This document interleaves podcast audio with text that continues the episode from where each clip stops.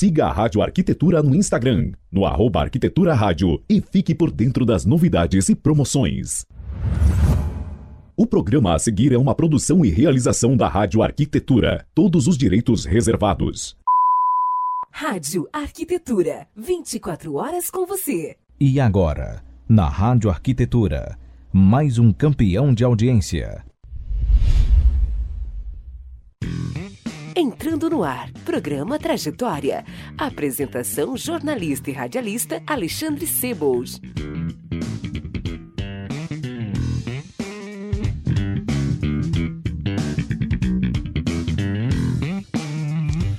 Muito bem, Rádio Arquitetura, Rádio das Mentes Criativas, 14 horas e 2 minutos desta tarde de terça-feira, 28 de julho de 2020. Começando mais um programa Trajetória aqui na sua Rádio Arquitetura. Lembrando que você pode acompanhar a nossa programação através do nosso site em radioarquitetura.com.br, também através do aplicativo CX Rádio, na plataforma Android e iOS e com imagens no Facebook. Programa Trajetória desta terça-feira recebe com muito carinho, com muito orgulho, um grande, um dos maiores talentos da nova geração da arquitetura e urbanismo, Fernando Guide, do escritório Quadriarque, que eu coloco agora aqui na tela junto com a gente para conversar e abrir mais essa edição do Trajetória. Boa tarde, Fernando, bem-vindo. Boa tarde, Alexandre. Como é que tá? Tudo bem? Tudo ótimo, prazer conversar com Tá me ouvindo bem? Tô, tá, também consegue me ouvir, ouvir direitinho aí? Tudo certo, tudo certo. Tá, nós estamos aí com um pequeno delay aí na imagem e áudio, mas isso, pela nossa experiência, a gente vê que no andar da carruagem vai se ajustando e daqui a pouquinho a gente está no mesmo tempo. Uh, quero te dar as boas-vindas, agradecer a tua generosidade, a tua disponibilidade em poder nos atender nesta tarde de terça-feira. Uh, e é um orgulho para nós poder conversar contigo, Fernando. Eu que agradeço, Alexandre, a oportunidade de falar um pouquinho do que a gente, do que a gente ama, que é a arquitetura. Uh, um abraço aí a todos do pessoal Rádio Arquitetura, uh, todos os patrocinadores e apoiadores do programa que dão a oportunidade para a gente uh, falar um pouco mais sobre isso que a gente gosta tanto, que é a arquitetura e, e por sinal, uma rádio muito boa, tenho acompanhado, tenho escutado. Obrigado. muito bom gosto. Obrigado. Então, só para agradecer, então, mais uma vez a oportunidade. Bom, então aproveitar também já mandar um abraço para os nossos queridos amigos da Porto Windows, né, que fizeram essa ponte maravilhosa aí e são super parceiros aqui da Rádio Arquitetura, nossos queridos amigos lá da Porto Windows by Mesquita, sempre nos apoiando, e também os nossos amigos da Mariane Metais, da Mariane Home Store. Fernando, me conta, vamos daqui a pouquinho a gente vai falar sobre o escritório, sobre a Quadriarque, mas eu gostaria de saber primeiro de ti como é que tu entrou nessas aí, cara, de arquitetura? Que momento da vida tu olhou assim, tu disse, cara, eu quero ser arquiteto? Era uma coisa já desde pequeno, foi surgindo, como é que foi? Cara, eu na verdade não comecei na arquitetura. Uhum. Eu eu sempre fui um admirador, aquele primeiro aquele primeiro ídolo que a gente tem na vida, que é o nosso pai, né? Uhum. Então eu sempre fui acompanhei muito o trabalho dele e admirava muito a forma com que ele se dedicava ao trabalho e era, ele é engenheiro mecânico. Uhum. Então, uh, entusiasmado para seguir os passos do, do, do nosso primeiro super-herói, que é o nosso pai, Sim. eu fui fazer engenharia mecânica, né? Então, entrei na, no, no, no, passei no vestibular na PUC em 98, no início do ano de 98, e comecei a cursar engenharia mecânica. Uhum. Cara, não durou o primeiro semestre, porque, porque cara, não era muito, muito cálculo, uhum. muita, muita coisa assim, ó, era muito quadrado, um curso muito quadradão, eu não, não, não me encaixei, eu adorava só as aulas de desenho técnico. E aí eu nunca vou me esquecer, a, o, o, professor, o nome, nome do professor era Paulo Regal, é um arquiteto que dava aula para as turmas de engenharia uhum. de desenho técnico. Uhum. E eu só gostava de ir para aquela aula e entender, e admirava o, a forma como o professor desenhava, e tinha facilidade com traço. E aquilo começou a me despertar alguma coisa diferente. Eu pensei, pô, não uhum. pode ser, cara. Eu não, não tô me encaixando aqui, não tô gostando da. não tô me interessando pela. Sim. Pelo, pelo, pela essência da engenharia mecânica. E eu acho que o lugar de eu ficar. de eu, de eu me achar é nesse prédio que eu tô aqui, que era. Tinha maquetes espalhadas pelo prédio, onde tinha essa cadeira né, de desenho técnico. Uhum maquetes, trabalhos ah, em painéis, eu ah, olhava, cara. Aí é... começou a perceber que alguma coisa não estava bem ali, né?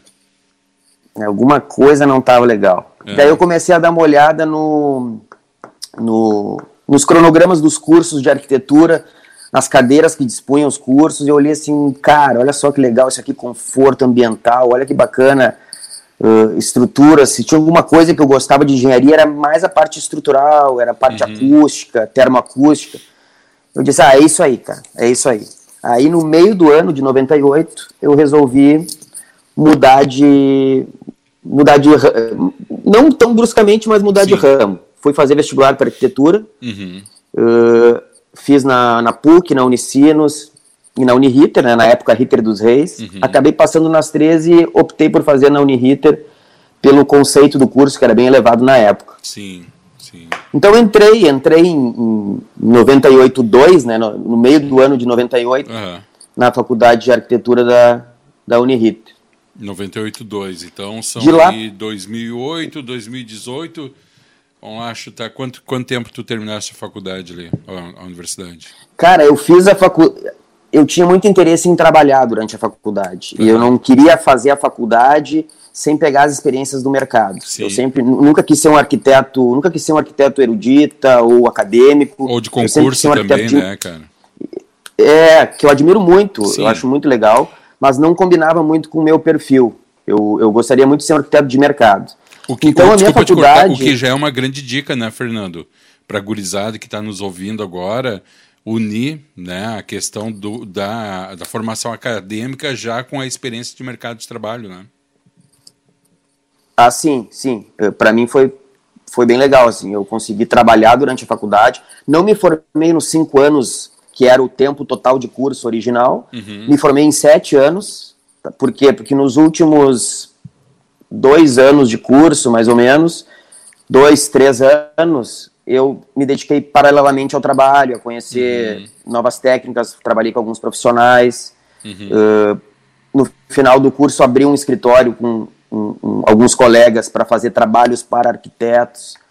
Então eu sempre quis, apesar, sempre quis entrar no mercado da arquitetura uh, e também ter o meu próprio negócio, porque uhum. eu eu estagiava, mas eu nunca fui assim durante muito tempo estagiário de um arquiteto só. Uhum. Eu sempre procurei ter o meu negócio e ser um freelancer que entendia diversas diversas formas de trabalhar de diversos arquitetos diferentes para somar isso na minha experiência profissional. Uhum. E ainda acabei abrindo esse escritório no final da faculdade para terceirizar serviços para profissionais. Quando então tu... eu sempre tive essa coisa da quando tu abriu o teu escritório, então tu já tinha uma base de como funcionava o mercado, né? Mais ou menos. Muito pouca, né, ainda, uhum. porque a gente era estudante, a gente estava conhecendo, mas uhum. a gente queria entrar, se apresentar já como aprendendo gestão um pouquinho, para a gente não chegar numa certa altura do campeonato e não ter esse desconhecimento e ter esse desconhecimento total de uma gestão, de, de um escritório, de um negócio. Sim. Enfim, aprender a pagar conta desde cedo. que é o que, o, o que muitos arquitetos falam, onde a universidade falha bastante, né, Fernando? a questão de preparar o profissional para o mercado de trabalho, porque ou se prepara só o profissional arquiteto, mas não se prepara o, o empreendedor que também é arquiteto, né? Que vai ter que lidar ali no dia a dia com contas a pagar, com contratação de funcionário, com N coisas que são inerentes à atividade empresarial também, né? Exatamente, é nesse ponto que por mais que eu tentei fazer isso com as minhas próprias pernas, foi nesse ponto que eu senti uma dificuldade depois de me formar em 2006, me formei em 2006, uhum. e em 2010 eu comecei, eu trabalhei quatro anos como arquiteto autônomo, né? Uhum. Em 2010 eu resolvi, por necessidade, bem pegando esse gancho aí que tu falaste, fazer um curso de pós-graduação em gestão empresarial. Uhum. Eu senti falta disso. eu tinha algo a mais aí, um terreno desconhecido uh, para eu entender, porque eu estava começando a atender alguns projetos corporativos em empresas e o linguajar da eu não começava eu, eu tinha dificuldade daqui a pouco de entender a essência da do linguajar dessas empresas eu precisava entender um pouco mais de gestão entender vocabulários de gestão até coisas mais simples que possa se imaginar uhum. mas para dar uma pincelada num panorama geral do mundo empresarial uhum. e e agregar, e agregar também formas de, de, de gestão para o meu próprio escritório. Né? E aí, em 2010, eu entrei para pós-graduação de gestão empresarial da, da ESPN. Uhum. Isso fez diferença. Considera que isso tenha sido um diferencial também para tua carreira, cara? Sim, hoje, até pegando o gancho, na verdade, desde que eu me formei, eu trabalho com minhas duas atuais sócias, né? Uhum. Que eu sempre agradeço muito por ser minha sócia, sociedade. Hoje em dia, nos, nos tempos de hoje, não é uma coisa fácil e a gente tem uma linha de um alinhamento bem legal desde que a gente se formou. Então, uma, uma arquiteta só conhece comigo em 2006, a outra é amiga de infância dessa arquiteta que se formou comigo. Então, a gente tem um elo que a gente às vezes já se entende no olhar, o projetar e a, e a, Então, tudo que a gente fez desde o início foi um trabalho em equipe. Uhum. E desde que a gente se formou, a gente vem trabalhando junto como autônomos. Uh, quando tinha que formar uma equipe maior para um trabalho maior, a gente se reunia e trabalhava junto. Uh, em detrimento de algumas situações mais menores, a gente não trabalhava junto, mas a gente já era parceiro de trabalho até eu entrar na pós-graduação. Uhum. E eu consigo, hoje eu estou conseguindo, já começo a perceber, talvez não foi uma percepção imediata, mas hoje eu já consigo perceber algumas coisas que eu colhi no curso de gestão que eu estou começando a, a implantar no nosso escritório, que o escritório ele tem que sempre está tendo melhorias contínuas de uhum. processos, de gestão, e isso hoje eu consigo me dar conta do que a gente vem performando para melhorar, se deve um pouco ao que eu colhi nesse curso de pós-graduação. E tu não acha, Fernando, que cada vez mais essas, vamos chamar assim, atualizações, né? Elas estão cada vez mais frequentes e muito uma velocidade muito maior, até em questão do, do volume de informação que se recebe todos os dias, né? é muita informação, tu tem que estar tá atualizado em relação ao mercado, tu tem que estar atualizado em relação aos outros arquitetos que andam fazendo em São Paulo e fora do Brasil, tu tem que estar tá, uh, com o site atualizado, redes sociais atualizadas, tu tem a, a, correria, além de atender os clientes, que é o nosso principal objetivo, e atender bem, uhum. tu tem um, um, um outra, uma outra estrutura por trás tu tem que sempre acompanhar e não parar. Então, o arquiteto, assim, ele é meio meio não, totalmente polifunções, Sim. eu acredito, porque a gente, a gente é gestor, administrador, a gente é marketing, a gente é até às vezes, de vez, até de vez em quando, psicólogo de alguns clientes. Cara, vou te, dizer, gente, vou te gente... dizer o seguinte, cara, você, eu não sou arquiteto, tá? Vocês, arquitetos, vocês têm que se reunir e reivindicar isso das universidades, Fernando, que haja uma preparação psicológica porque me parece uma unanimidade, cara, que. Todo mundo que, fala isso. Tem que né? mediar os conflitos, né, cara? Exatamente, é mediar conflitos. A gente tem muitos casos de clientes que durante um projeto não são mais casal. a gente tem. Começa é, como casal e termina como não casal, cara. Exatamente. É, a gente tem que. E, e... Te interrompi, desculpa. Não, não, ia te dizer que, que é uma loucura isso daí, porque uh, eu, uh, a, questão de uma obra, né, Fernando? A gente já sabe que por si só ela é algo que. Assim como é uma máxima da questão do psicólogo, também é uma máxima, parece, entre os profissionais, que não existe obra sem um, pelo, menos um pequeno grau de incomodação ou de imprevisto. E isso sempre acaba gerando estresse. E tu está lidando muitas vezes com sonhos das pessoas, com o lado financeiro das pessoas. Então, é, não é só uma questão de ajuste técnico entre o profissional e o cliente, né? Envolve muito questão de relacionamento também, né? Exatamente, é um casamento, né? A gente costuma dizer que é um casamento. O que a gente diz sempre para os nossos clientes que vão lá no escritório é assim: a gente tem um caminho longo pela frente. Vai dar problema? Vai. Eu estou te dando a certeza agora, antes de nos contratar, que nós vamos ter problemas em obra, em, em, no percurso, no processo. Isso não existe, eu mentir que não vai, que tudo vai sair 110% conforme planejado. Porém, a gente está aqui para tentar te dar soluções rápidas, uhum. econômicas e não te deixar em maus lençóis e não te deixares uh, desassistido de um fornecedor. Uhum. Então a gente tem os fornecedores que tu mesmo citaste, um abraço para Denise da Porto Windows, por exemplo. Uhum. Ela é um fornecedor que se acontecer algum problema não vai deixar de ser problema, mas ela vai estar lá para solucionar.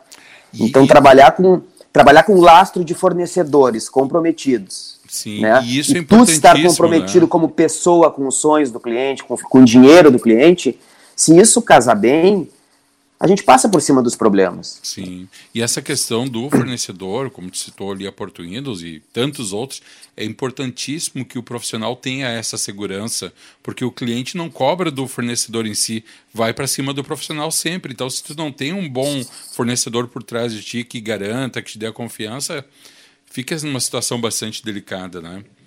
Eu não posso dizer assim, bah, me desculpe, mas o o marceneiro não, não vai retornar lá para terminar o serviço. Não existe isso, né? Te acerta, te acerta com ele lá. Isso não existe. Isso não existe. A gente, a gente tá pra, a gente tá junto com o cliente para fazer o negócio sim. acontecer. Ele contratou um auxílio, uma assessoria, né? É, então, o, os, os fornecedores, uh, eles são fundamentais no processo. São fundamentais, comprometidos. O perfil do fornecedor de acordo com o perfil do escritório. Assim. Isso é, é fundamental. E o cliente está mais exigente, Fernando, hoje em dia? O que, que tu acha? O cliente, eu acho que exigente, determinados, a maioria dos clientes sempre foram, acredito eu. A gente uhum. gosta de trabalhar com cliente exigente para que o cliente seguinte fique menos exigente. Uhum. Porque quando a gente tem cobrança e tem exigência, a gente já sabe que se a gente fizer isso no próximo cliente, o máximo que vai acontecer é ele ser menos exigente, ser exigente, menos exigente que o último e ficar super satisfeito com a gente. Ou pegar um cliente igualmente exigente e atingir as expectativas dele. Então a gente gosta do cliente exigente. Uhum. Só que eu acho que o cliente ele está mais imediatista e ansioso, talvez. Eu acho que as pessoas, de modo geral, estão, não o cliente, Uhum. Todos, a, a, humanidade, a sociedade está mais ansiosa, as coisas as coisas estão mais urgentes. Então, o cliente, que uma coisa seria um probleminha em alguns anos atrás, a vida da pessoa já está em rotação alta. Acontece uhum. uma coisinha, é mais uma coisa e está envolvido o dinheiro dela naquela obra. Sim. Então, às vezes, a, a, exigência acaba se tornando maior, não, eu acho que mais pelo o tipo de vida que as pessoas vivem hoje em dia acelerado, né? E, de muita cobrança de tudo que é lado. É, e, e, cara, eu acho que tem um excesso de informação, né? Que a gente tem por todos os lados. E tem isso que tu falou agora, que é essa urgência que a gente não observava em décadas, em anos anteriores, né, Fernando? Parece que o compasso era um pouco mais lento. Agora a gente toma até. Eu tomo como base, por exemplo, Fernando, WhatsApp, né? O, a, o meu parâmetro disso é o WhatsApp. É, antes, quando não existia, que era uma ligação telefônica, o Fernando ligava para o Alexandre, a gente conversava 15 minutos, 20 minutos, acertava tudo, ok. Hoje em dia, tu manda um áudio de um minuto, a pessoa já nem quer mais ouvir o áudio de um minuto, que é tempo demais. Exatamente. Eu sou um que sou xingado lá no escritório, lá, desculpa minha sócia, meus áudios longos, é mas é, é, tanta, é, é, tanto WhatsApp de grupos de obra, de projetos, e, e a gente tem que, às vezes ser comunicativo e não passar uma, uma má impressão por um texto mal entendido, porque Sim. a responsabilidade também é de quem comunica, né? Às vezes tu avisa uma coisa de uma forma, escrito, e já é entendido de maneira. É mais um problema nesses todos da, da, da sociedade atual, que é como que as pessoas recebem uma mensagem. Então, é tudo, é tudo diferente. Antigamente, até, Alexandre, bom que tocou no assunto, existia aquela coisa assim, ah, isso eu não consigo ver como é que pode existir hoje, tá? Mas existia aquela coisa assim, ah, não, vou te passar um projeto para te fazer, mas faz quando tu tiver tempo. Sim. Uh, vai fazendo, eu não tô com pressa. Isso não existe não hoje existe em dia. Mais, eu não tô com pressa, vai fazendo o projeto. Ou aquela coisa que o arquiteto dizia assim, ah, legal, eu não vou poder te atender agora, de repente daqui uns 12 meses eu vou tá, uns dois meses eu vou estar tá com, muito, com menos coisas, e aí eu posso te atender para ti. Não, isso, hoje em dia não existe isso. Tu tem que estar tá estruturado, tu tem que tá preparado para receber um trabalho grande e, e te estruturar para conseguir atender bem. Então, é só desafios a mais, né? Nunca Sim. menos. É, é, é uma realidade do mercado, né? Não tem como lutar contra isso, né? Porque tu não vai fazer, não, não vai dar uma de Davi contra Golias, né? Eu penso dessa forma, porque no fim tu acaba se adaptando. Mas que o ritmo às vezes também é prejudicial porque aumentem muito a tua margem de possibilidade de erro, de equívoco, além de gerar um estresse, né? Esse tempo de Concordo. pandemia aí, cara, tu não acha que está dando também uma pausa nesse sentido para as pessoas poderem respirar um pouco e ver que não, talvez não precise ser tão assim, Fernando? Sim, eu acho eu tenho percebido isso. A gente tem uh, conversado até no escritório sobre uh, como é que as pessoas estão reagindo à pandemia e tal. Eu percebo, sim, eu acho que vai ser importante para o pessoal se reinventar, se reajustar, ver o que, que realmente dá mais valor ao tempo, né? Uhum. Porque agora o pessoal tá louco para voltar para a rua doidado, né? Mas uhum. depois quando voltar vão querer, vão passar da linha do ponto de novo, e vão querer dar uma respirada. Então acho que é bom para saber que existe equilíbrio. Tudo Sim. é uma questão de equilíbrio, né? Então até nós como arquitetos não é legal fazer projetos a toque de caixa, prazo, prazo, prazo. É ruim para o projeto, ruim para o cliente, possibilidade de erros uhum. maiores. Então, se todo mundo junto perceber que a coisa pode ir num ritmo equilibrado, todo mundo vai ganhar. Né? Não vai colapsar o. A gente está acostumado a ver a palavra do colapsar o sistema de saúde ultimamente, mas não vai colapsar o, o, a, o bem-estar das pessoas, né? Sim, que, que, é, que acaba colapsando de outra maneira, de uma maneira indireta também o sistema de saúde, né, cara? Porque as pessoas elas estão numa onda assim já preocupadas com toda a questão sanitária, né? E ainda se preocupar com questões como prazos, né? É meio complicado. Por falar nisso, a gente daqui a pouquinho a gente vai para o intervalo, mas antes de ir para o intervalo, a gente vai às duas e meia. Vamos dar uma pincelada no trabalho do escritório, Fernando. Como é que funciona o trabalho de vocês? Depois a gente aprofunda no segundo bloco. Quadriarc atende que segmento, Fernando? A Quadriarc trabalha em três frentes, tá? Ela trabalha em arquitetura residencial, que é casas, tá? Uhum. Unifamiliares, residências unifamiliares. Uhum. Uh, eu tive a oportunidade de trabalhar com isso desde antes de formado, então eu já tenho uma bagagem um pouco, um pouco maior nisso. Uhum. A gente tem o, o, segmento de arquitetura de interiores, que uhum. eu comecei a trabalhar com interiores logo depois que eu me formei. Hoje já faz mais de 10 anos isso, uhum. mas quem vem, quem traz essa cultura da arquitetura de interiores pelos estágios que fizeram são minhas duas sócias. E uh, um trabalho, um, uma outra frente de trabalho que a gente começou a trabalhar faz menos tempo, faz uns cinco anos, que é a arquitetura corporativa. Uhum. Que é um tipo de arquitetura que a gente se identificou bastante, porque no decorrer do tempo a gente começa a perceber que algumas coisas são fundamentais em termos de, de, de projetos de arquitetura para o cliente. Prazos de entrega, budget, uh, verba para custo né, de, de, de, projeto, que no início, com a minha experiência, a gente acabava não valorizando tanto, a obra ia indo, o cliente ia gastando, o prazo, ah, vai para a semana que vem, acho que a gente termina mês que vem a obra. Hoje não, hoje a gente conseguiu, através da arquitetura corporativa, que nos deu esse norte, uhum. saber que existe prazo, uhum. se não se cumprir prazo, existe multa, e saber que existe custo e não pode passar do custo. Uhum. Em arquitetura corporativa, uma empresa tem que trabalhar se não cumprir no prazo. Ela tem prejuízo. Uma clínica médica tem que atender, tem pacientes marcados, tem que ter um cronograma. E aí nos fez, nos, nos fez a gente aprimorar no, os nossos processos também na arquitetura residencial e na de interiores. e ter nas isso. três frentes. Esses conceitos tu consegue adaptar para as outras, as outras frentes daí?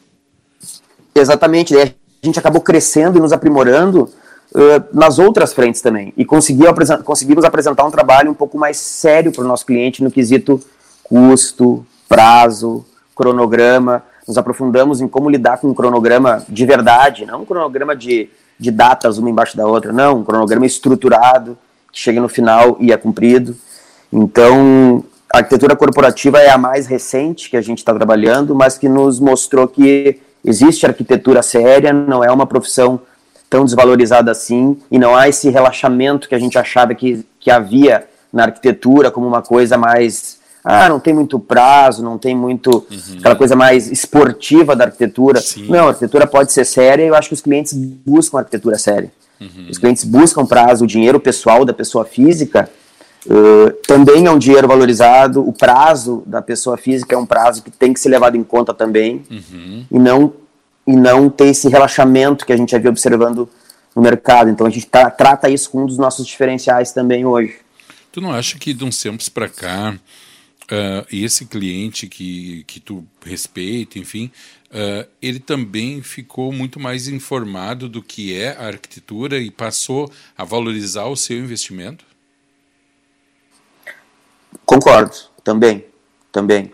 Hoje ele tem mais informado o, o que, que é arquitetura, ele já sabe quem são os arquitetos referência, ele já vai para o teu escritório com uma gama de, de, de, ideias de projeto e de profissionais que ele já conversou, ou que ele admira, ou que sabe como trabalha. Então, tu tem que estar tá sempre tentando apresentar um diferencial e apresentar garantias do teu trabalho. O que, que são as garantias? Os diferenciais que, que dão a ele tranquilidade e segurança. Uhum. Então, essa questão da segurança para o cliente é uma coisa que a gente bate forte também, para que ele tenha. Ele, ele sabe que é um, a arquitetura é um trabalho uh, que não é tangível, tu compra ele como se compra uma confiança, né? Sim. Então, é uma coisa que a gente procura sempre tangibilizar ao máximo isso, em termos de, de, de, de, de números e formas de trabalhar que dê essa segurança para o cliente que nos procura. Mesmo te perguntar isso daí, a arquitetura é uma relação, antes de mais nada, uma relação de confiança, né? Porque o cliente ele está comprando algo que só existe em tese, só existe em projeto, não é um bem palpável no momento da compra, né? Tem que ter um grande grau de confiança no profissional. É, na verdade, assim, eh, ele compra baseado em algumas premissas uhum. que são tangíveis. Ah, ele entrega aquilo, ele entrega dessa forma, tem uhum. o cronograma, tem a planilha de cursos, o que, que ele entrega, de quanto, em quanto tempo ele entrega, isso existe. Uhum. Mas sim, o que sim. vai contar no longo prazo é a confiança. É a uhum. confiança, porque é, o, o, que ela compra de ti tem outros arquitetos que apresentam igual. Exato. Esse é o lado tangível que a gente tem que tentar apresentar os diferenciais, como eu te falei. Uhum. Uh, agora, a parte da confiança, ela é fundamental, porque isso tu, tu, ad, tu adquire ou já conhecendo o cliente, ou tu adquire com o mercado, que vai te dando respaldo para isso, né? O, a experiência no mercado, tu acaba adquirindo isso. E é fundamental, porque sem a confiança, em algum determinado momento do trabalho, o, o arquiteto não vai mais conseguir ter a condução do trabalho como ele gostaria, Sim. o cliente sai perdendo se tu não tiver essa coisa da, da de, de, deixar em boas mãos e ter, e, e, ter coerência, de que por mais que haja algum um percalço no caminho, alguma coisa, mas se tu não deixar a cargo do, do, do arquiteto tentar uh, uh, conduzir a coisa, às vezes a coisa vai para um lado que não é bom para nenhuma, da, nenhuma das partes. Né? É, verdade. Fernando, a gente vai fazer um breve intervalo, agora são 14 horas e 29 minutos. Na volta do intervalo, a gente fala um pouquinho mais sobre o escritório Quadriarc. Também falaremos um pouco sobre casa cor e design biofílico. Pode ser? Vamos lá. Vamos lá então. Agora são 14 horas e 29 minutos. Vou mutar aqui o nosso querido Fernando Guide, arquiteto e urbanista, nesta tarde de terça-feira, conversando com a gente aqui no programa Trajetória. Lembrando que o programa Trajetória tem o patrocínio dos nossos queridos amigos e parceiros da Porto Windows by Denise Mesquita, uma nova maneira de olhar o mundo, 12 anos no mercado de trabalho, no mercado, com excelência no atendimento, produtos de altíssimo padrão, instalação impecável.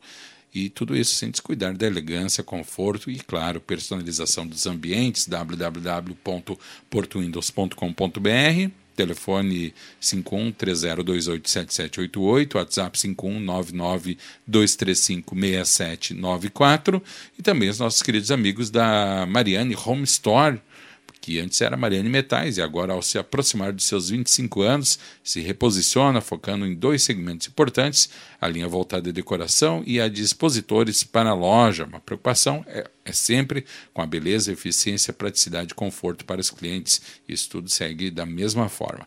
Entre em contato pelo WhatsApp 5198 119 8435.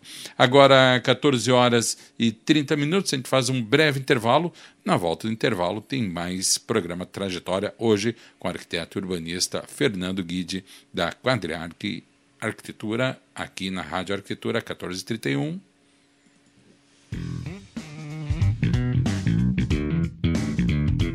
Você está ouvindo o programa Trajetória. Música, conhecimento e descontração aqui na Arquitetura. Rádio Arquitetura tem o apoio institucional da SET Experience e Plena Madeira Design.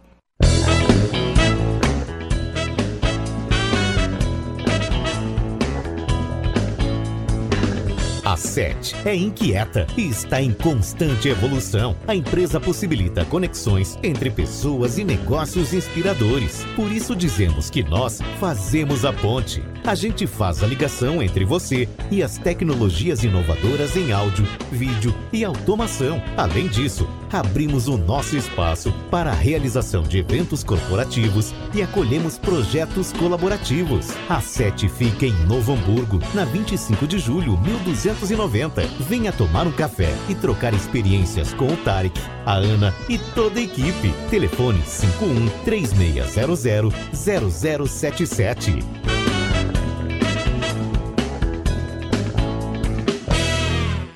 Não saia daí, daqui a pouco estamos de volta.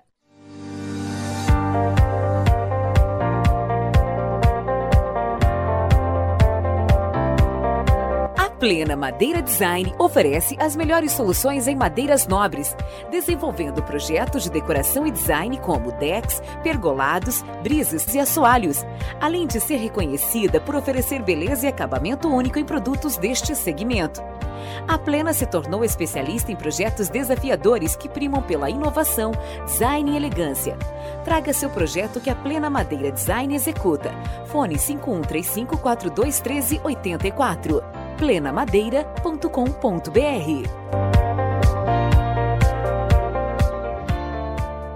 O programa Trajetória é um oferecimento de Mariane Metais e Porto Windows. Mariane Metais, agora é Mariane Home Store. Ao se aproximar dos seus 25 anos, a empresa se reposiciona focando em dois segmentos importantes: a linha voltada à decoração e a de expositores para lojas com uma nova assinatura, refletindo o momento atual e os planos futuros. Porém, preocupação com a beleza, eficiência, praticidade e conforto para os clientes segue a mesma. Se você já nos conhece, vem encontrar novas formas de desenvolver projetos com design exclusivo. Se ainda não conhece, venha descobrir um mundo de possibilidades. Mariane Home Store, WhatsApp 51 98 119 84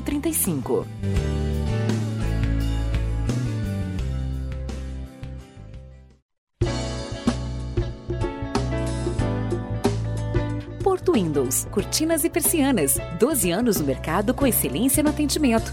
Produtos de alto padrão, instalação impecável. Vestimos seu ambiente com grande cuidado nos detalhes. Temos soluções eficientes para as necessidades de controle de luminosidade, proteção solar, questões térmicas e acústicas, motorização e automação, sem descuidar da elegância, conforto e personalização dos ambientes. Porto Windows, uma nova maneira de olhar o mundo. Telefone 51 3028 7788 ou acesse www.portowindows.com.br. Fique agora com o segundo bloco do programa.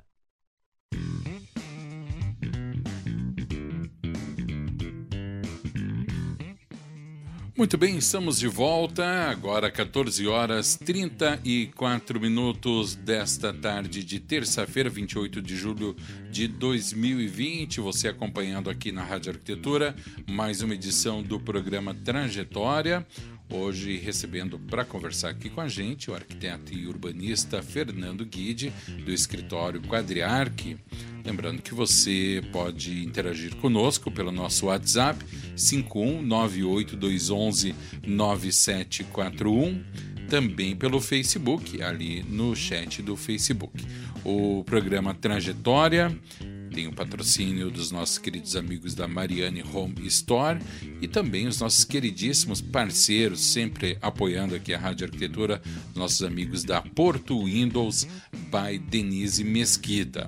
Antes de voltar aqui para o segundo bloco do programa, só vou dar uma atualizada aqui, Fernando e ouvintes, no os nossos ouvintes aqui que estão nos acompanhando, mandar um abraço aqui para toda a galera. Então, começar aqui quem, deixa eu pegar aqui, quem está nos acompanhando pelo site, as cidades, nossos amigos em Nonoai, aqui no Rio Grande do Sul, Porto Alegre, Bandeirantes, no Paraná, também Capão da Canoa, aqui no Rio Grande do Sul, na cidade de Montenegro, Canela, Gravataí, Novo Hamburgo, São Leopoldo, Campo Bom e Igrejinha, tudo isso aqui no Rio Grande do Sul, e Nazaré da Mata, em Pernambuco, também Flores da Cunha, Lajeado, no Rio Grande do Sul, na cidade de Mariana, em Minas Gerais, Braço do Norte, Tubarão, em Santa Catarina, Dourados, em Mato Grosso do Sul, Salvador, na Bahia, Nazaré da Mata, em Pernambuco, Santiago, Santa Cruz do Sul, aqui no Rio Grande do Sul, Blumenau, em Santa Catarina, Bento Gonçalves, Caxias, aqui no Rio Grande do Sul, São José do São João do, de Meriti, no Rio de Janeiro, enfim, várias cidades nos acompanhando. Quero mandar um beijo todo carinhoso e especial para minha querida Patrícia Becker, também na escuta. Também um beijo e um abraço muito carinhoso para o nosso querido arquiteto Felipe Costa, também acompanhando aqui. Então vamos lá aqui botar aqui Guto Freire também nos acompanhando. Grande abraço, Guto, muito obrigado os nossos amigos da Porto Windows, bela entrevista. Grande beijo aí para os nossos super apoiadores da Porto Windows, sempre gentis aqui com a Rádio Arquitetura, nos apoiando. Excelente programa, Pat Becker, grande beijo, Patrícia Becker. Muito bem, vamos lá então, Fernando. Como se aplica conceitos de design biofílico em projetos mais comerciais, Fernando, mais corporativos. É possível fazer isso daí? É possível. Uh, na verdade, a gente abriu essa possibilidade, esse interesse de estudar mais o design biofílico através dos projetos corporativos que as empresas demandavam. Uhum. As empresas hoje, bem como a gente tinha falado, essa carga de tecnologia, tecnologia que a gente recebe durante o dia, que deixam as pessoas esgotadas, as empresas recebem muito mais. Então, tu imagina um colaborador, um funcionário, trancado dentro de uma empresa, com todas as metas a ser batidas, com toda, toda a pressão, mais carga de tecnologia acelerada, não é uhum. papel e caneta, é computador, é WhatsApp, é e-mail, é pressão. Uhum. Aí, fora a vida pessoal, que também tem essa carga de tecnologia, imagina como é que fica a cabeça de uma pessoa dessas. Então, as empresas têm demandado que a gente preste atenção mais em relação à qualidade de vida das pessoas que trabalham, dos colaboradores. Então, isso são demandas dos projetos que a gente faz. Uhum. E a gente encontrou no design biofílico a perfeita resposta, um design, bio, o design bio, a biofilia adaptada à arquitetura, na perfeita resposta para atender essas demandas. Então, o que, que seria isso? Biofilia, bio significa uh, vida, filia, amor. Então, é o amor à vida. Uhum. Então, as pessoas, para se tornarem menos estressadas, menos doentes, uh, a gente começou a buscar em recursos do design biofílico, ah, do design biofílico para favorecer as pessoas, dar benefícios uhum. à saúde das pessoas. E isso começou no, no, projeto corporativo, nos projetos corporativos, porque as empresas pediam isso para reter os talentos dela na empresa, para as pessoas trabalharem mais felizes, consequentemente ter mais resultados e, e, na verdade, no final das contas, o resultado da empresa era melhor quando tinha um ambiente mais, relax, mais relaxado de trabalho, não relaxado ao extremo, mas um pouco mais relaxado que aquele convencional, uhum. do que os resultados anteriormente, quando era aquela coisa meio uh, boiada, todo mundo trabalhando com a cabeça baixa, e, Sim. enfim.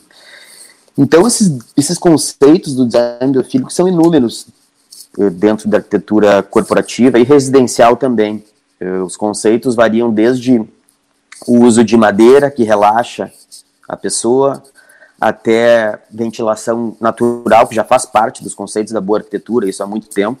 Então, nada mais é do que um aperfeiçoamento uh, da natureza aos bons conceitos da arquitetura que já são de épocas. Sim. Então, o uso muito da vegetação, o uso de espaços abertos para interagir, nem que seja visualmente, com os colaboradores de uma empresa. Uhum e uma série de outros elementos, eh, iluminação circadiana, que é a iluminação que acompanha o ciclo circadiano do indivíduo, ela se regula de acordo com o dia lá fora, aquela coisa de trabalhar muito tempo num shopping center, não sabe se é dia, se é noite, Sim. a iluminação, a iluminação circadiana numa empresa, ela consegue te dar essa noção, mesmo que inconscientemente, para o teu corpo respeitar o ciclo natural dele, né? E não te causar estresse e doenças no futuro. Então, uma série de itens que eu poderia enumerar aqui que compõem o design biofílico. E a gente começou isso, é importante falar, através de uma de uma mentora, vamos dizer assim, nesse processo nosso,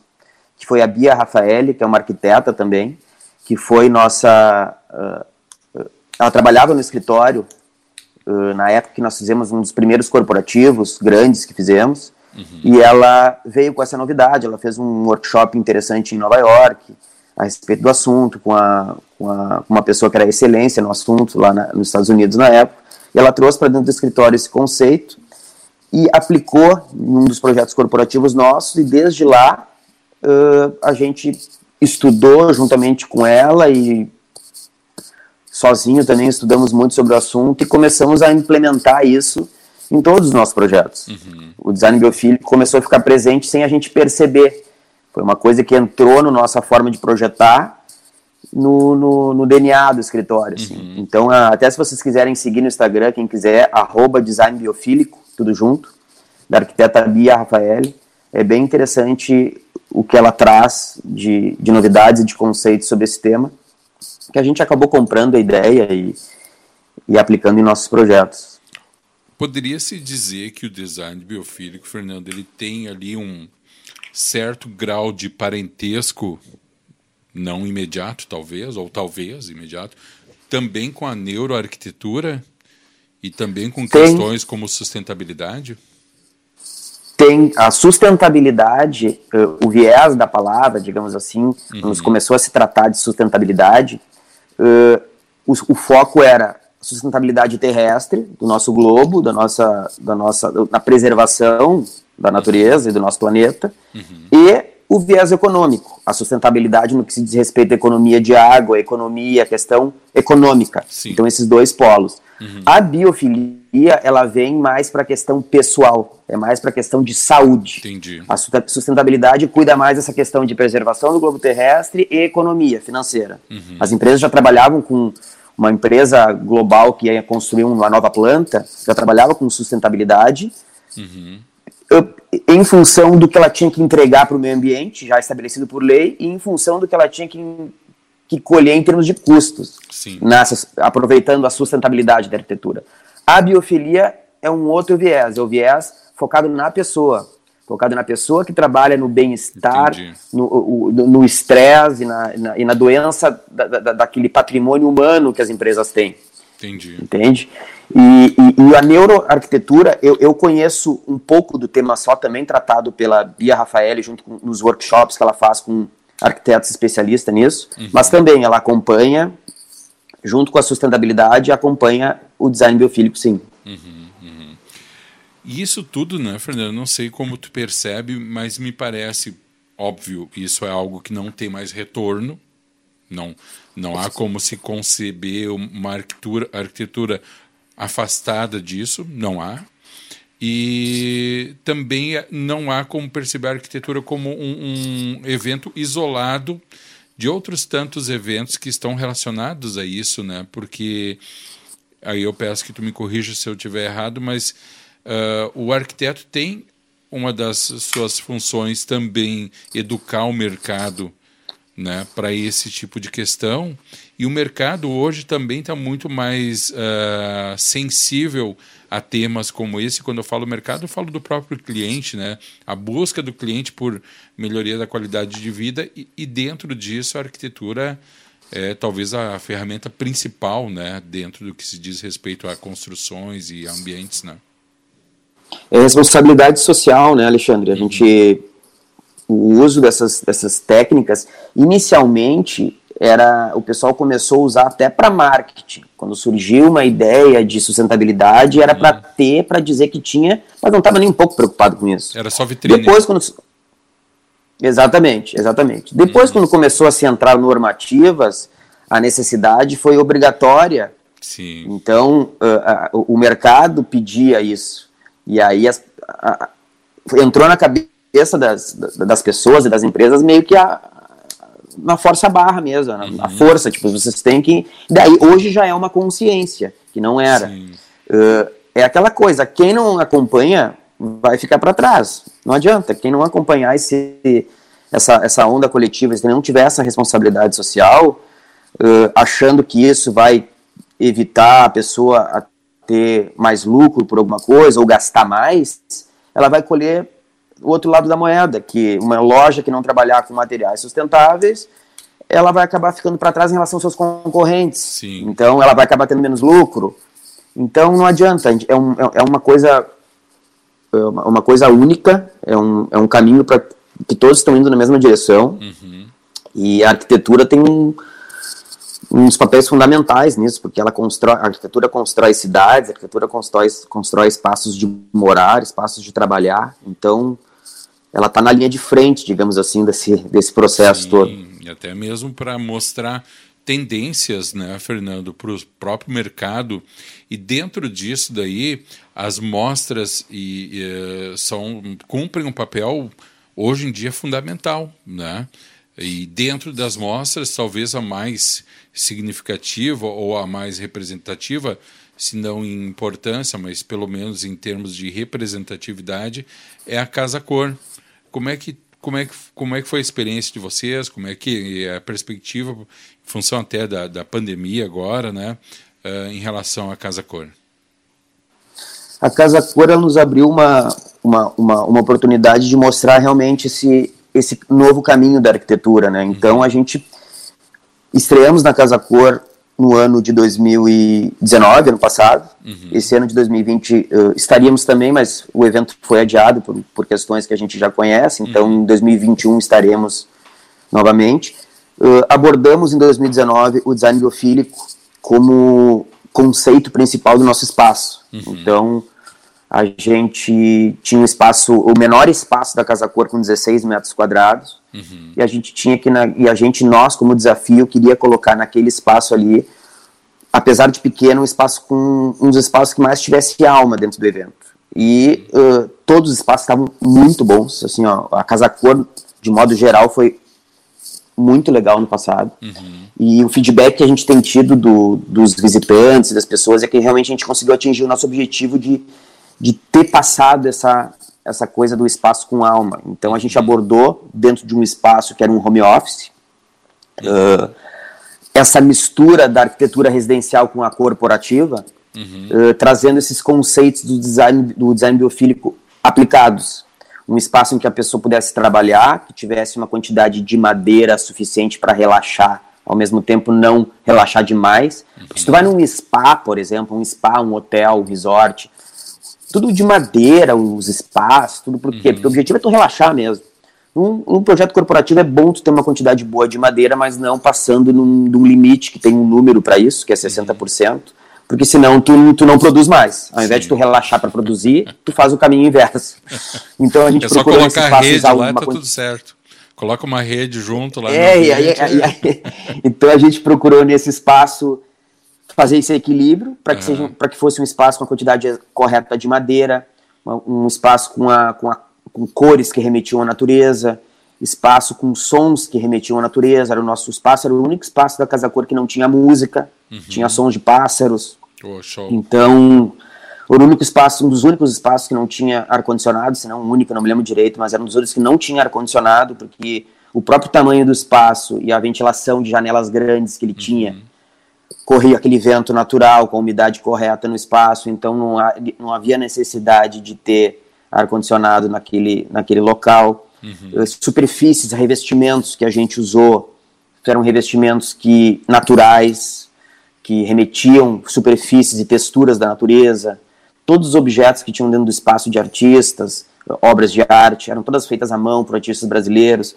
Então a gente conseguiu, a gente tinha um jardim, um jardim dentro do, do espaço com uma jabuticabeira grande, árvores, árvores frutíferas que representasse a relação do usuário do home office com as frutas, colhendo o próprio alimento.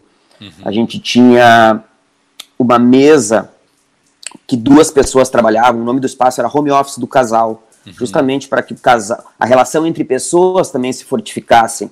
A gente costumava dizer que não, o que, que adianta a gente chegar em casa nossa esposa, nosso esposo, chegar, dar um oi, ir para cada um para o seu canto com o celular, ficar na internet, continuar trabalhando e não se ver. Não, o, design biofílico, a, a biofilia também está em, em, reforçar essa relação entre as pessoas que está começando a se perder. Muito. Então a gente concentrou elas num espaço de trabalho, o mesmo espaço de trabalho, uma mesa ergonômica para duas pessoas trabalharem.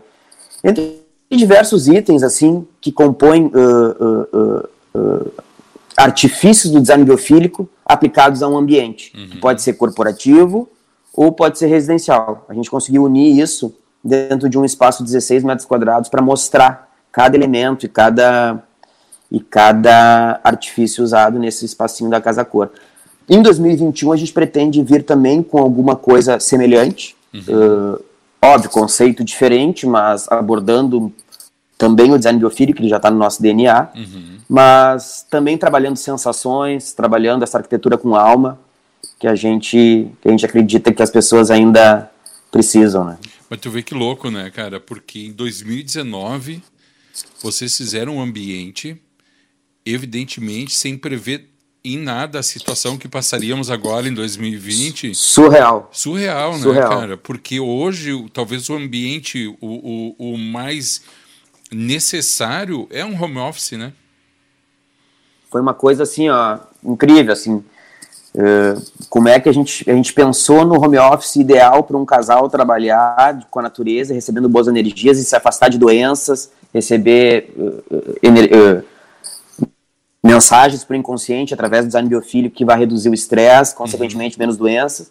E parece que a gente fez uma previsão, Deus me livre, bater na madeira aqui, mas parece que a gente fez uma, uma, uma previsão do futuro, assim, foi para te ver como as coisas, o futuro tem que caminhar para um, um norte, né? Sim. Se a gente não caminhar para esse norte, as coisas no caminho vão nos surpreendendo. Enquanto mais Sim. preparado a gente estiver, Sim, melhor, melhor, né? Melhor. E você chega a comentar isso às vezes no escritório?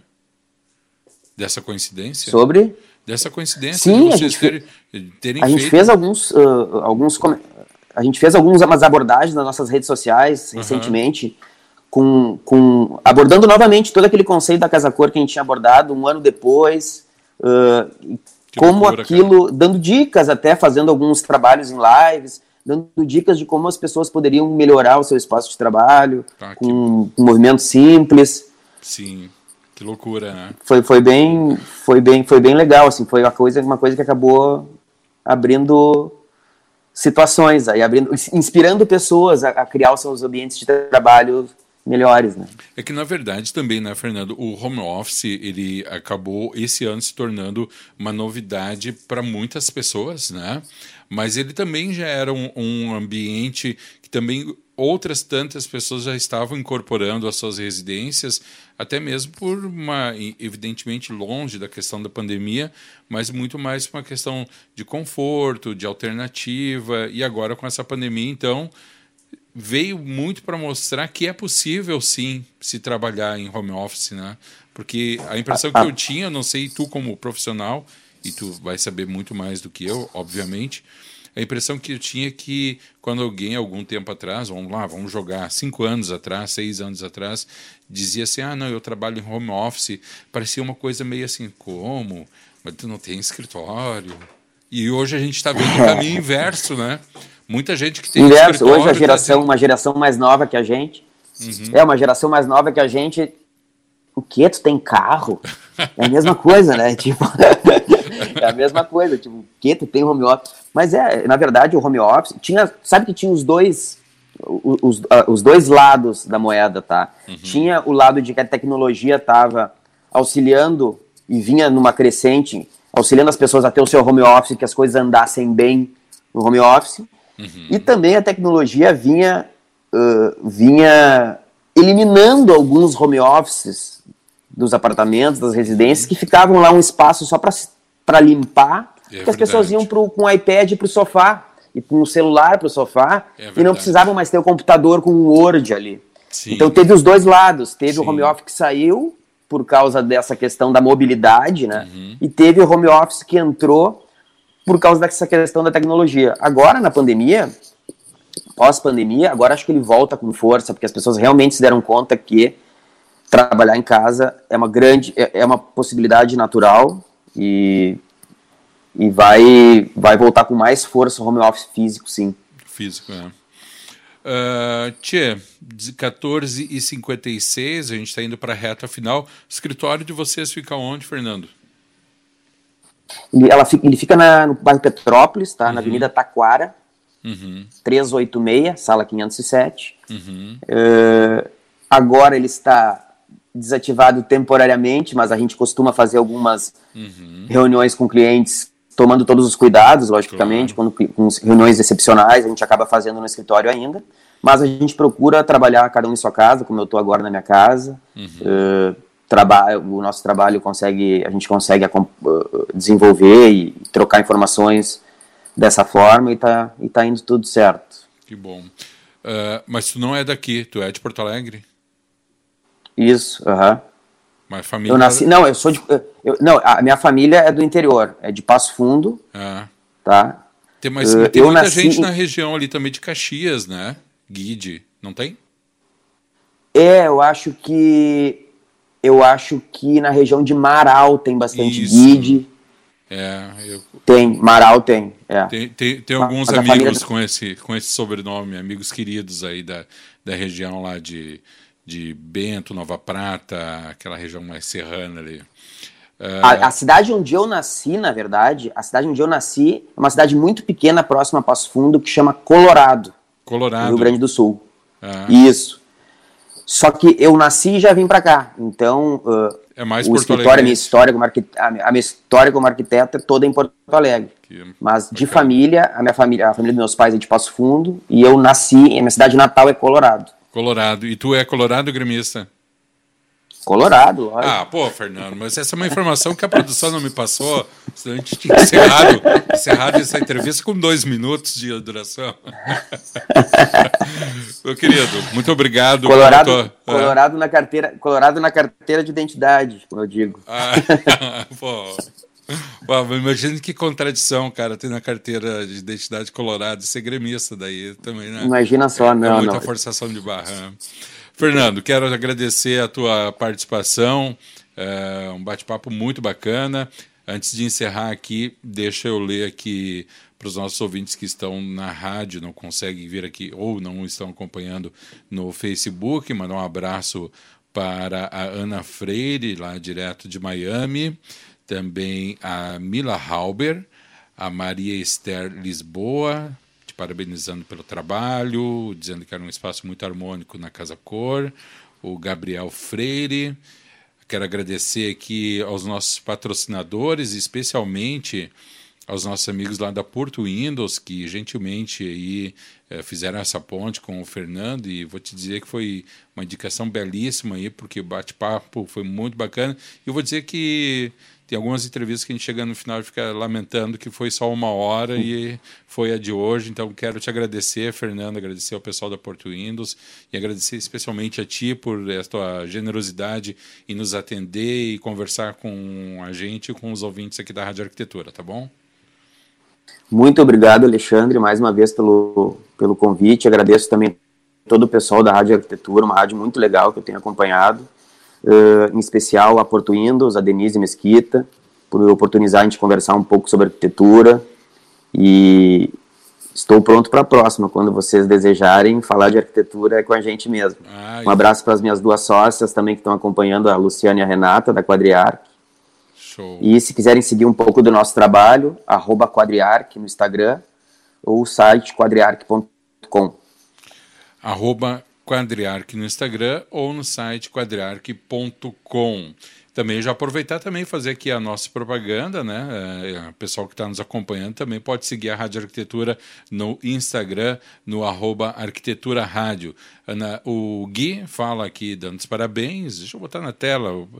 Ah, desse jeito não vou encerrar esse programa hoje, né? Porque o pessoal aí agora começou a se manifestar. Grande abraço, Gui, muito obrigado. Também Ana Freire, linda entrevista, muitos insights, parabéns.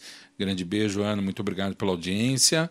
Também o César Elvanger Freire, grande abra mandando abraço aqui. Muito bem. Fernando, muito obrigado, sucesso, mais sucesso ainda para vocês aí, parabéns pela competência do trabalho de vocês, pelo sucesso, uh, e eu sempre costumo dizer aqui que sucesso é consequência, né, cara? Sucesso, na verdade, ele é a fumaça, o fogo mesmo é a competência, é a dedicação, é a responsabilidade com os seus clientes, com os seus parceiros. Então, parabéns aí.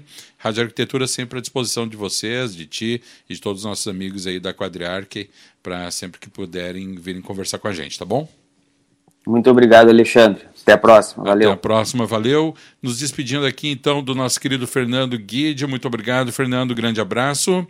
E a todos os nossos amigos aqui no Facebook, muito obrigado por acompanhar. Sigam a rádio, quem está nos acompanhando aqui no Face e também no nosso site. Por gentileza, quem puder entrar, entrar ali no Instagram, né? Entra no Instagram, no arroba Arquitetura Rádio, vai lá, dá a sua. segue a gente.